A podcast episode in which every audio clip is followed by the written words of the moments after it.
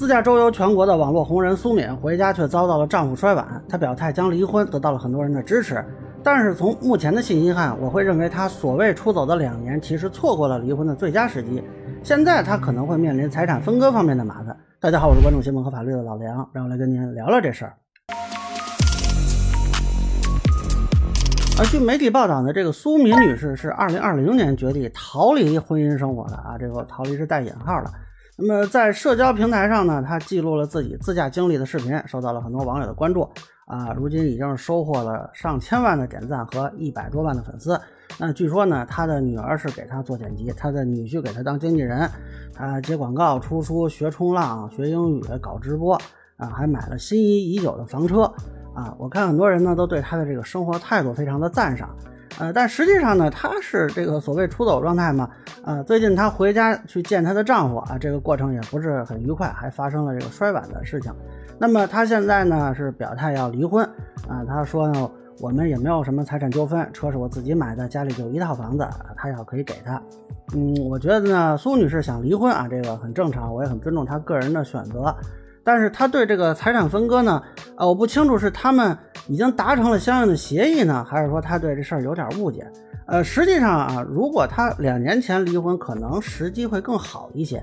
呃，首先说他这个房车，那如果是在婚姻存续期间购买的啊，这个就是属于夫妻共同财产。呃，所谓他自己买的啊，我不太清楚他这个含义是什么。这个说法看不出来可以排除共同财产的可能。当然，如果说他可以证明这个资金来源是其他人啊，比如说是他女儿给钱买的啊，这个可能还有讨论的空间。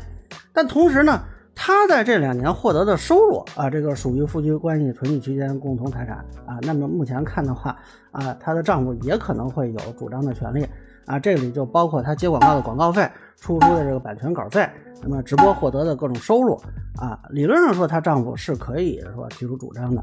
那么对她来说呢，可能更要命的一点呢，就是她的这个社交媒体账号，啊，这个是他两年记录自己生活的一个内容啊。但是，呃，实际上以往也有类似的案件，就是出现离婚争讼这种社交媒体账号的，这个在法律上还有讨论的空间。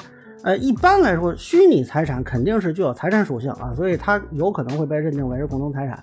但是由于它记录的是个人内容啊，通常它也认为有一定的人身属性。就这个账号的归属啊，目前我看到的案例还没有说硬判的啊，基本上都是法院调解，那么出一点钱啊，另一方多多少少获得一点的收益，然后就不再去争议这个账号。啊，当然了，如果说这个账号就是他婚前注册的啊，这个归属可能就不存在争议了。但是呢，这个婚内取得的财产还是共同财产啊。不过呢，据报道，这俩人结婚都几十年了，那时候恐怕还没有社交媒体呢，那婚前注册的可能性就比较小了。呃，如果说他们夫妻有这个婚前财产协议啊，就是约定了一些财产收入的这种权属，那么可能情况也不太一样。不过那一代人有协议的也比较少啊，所以整体说来，我会认为苏女士她离婚的财产风险还是比较高的啊。对她来说比较有利的呢是这两个人长期分居，那么，夫妻感情破裂，这个就比较好论证。另外呢，她丈夫据说是有家庭暴力行为，这个如果啊有证据能够证明，对她分割财产也会有利一些。那还有就是呢，如果她丈夫也有收入啊，那也是共同财产啊，这个也在分割范围之内。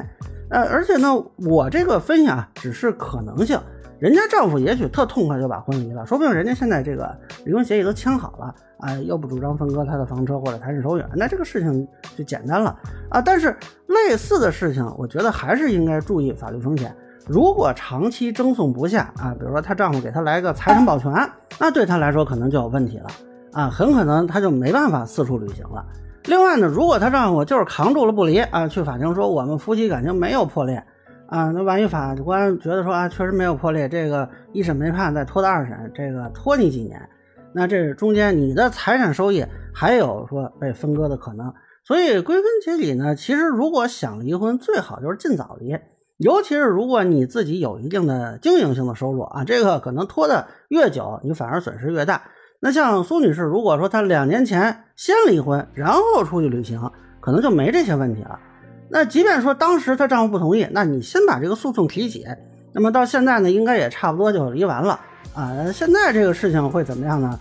呃，也可能人家就协商就解决了啊，也可能会走到诉讼途径，其实还是挺值得观察的。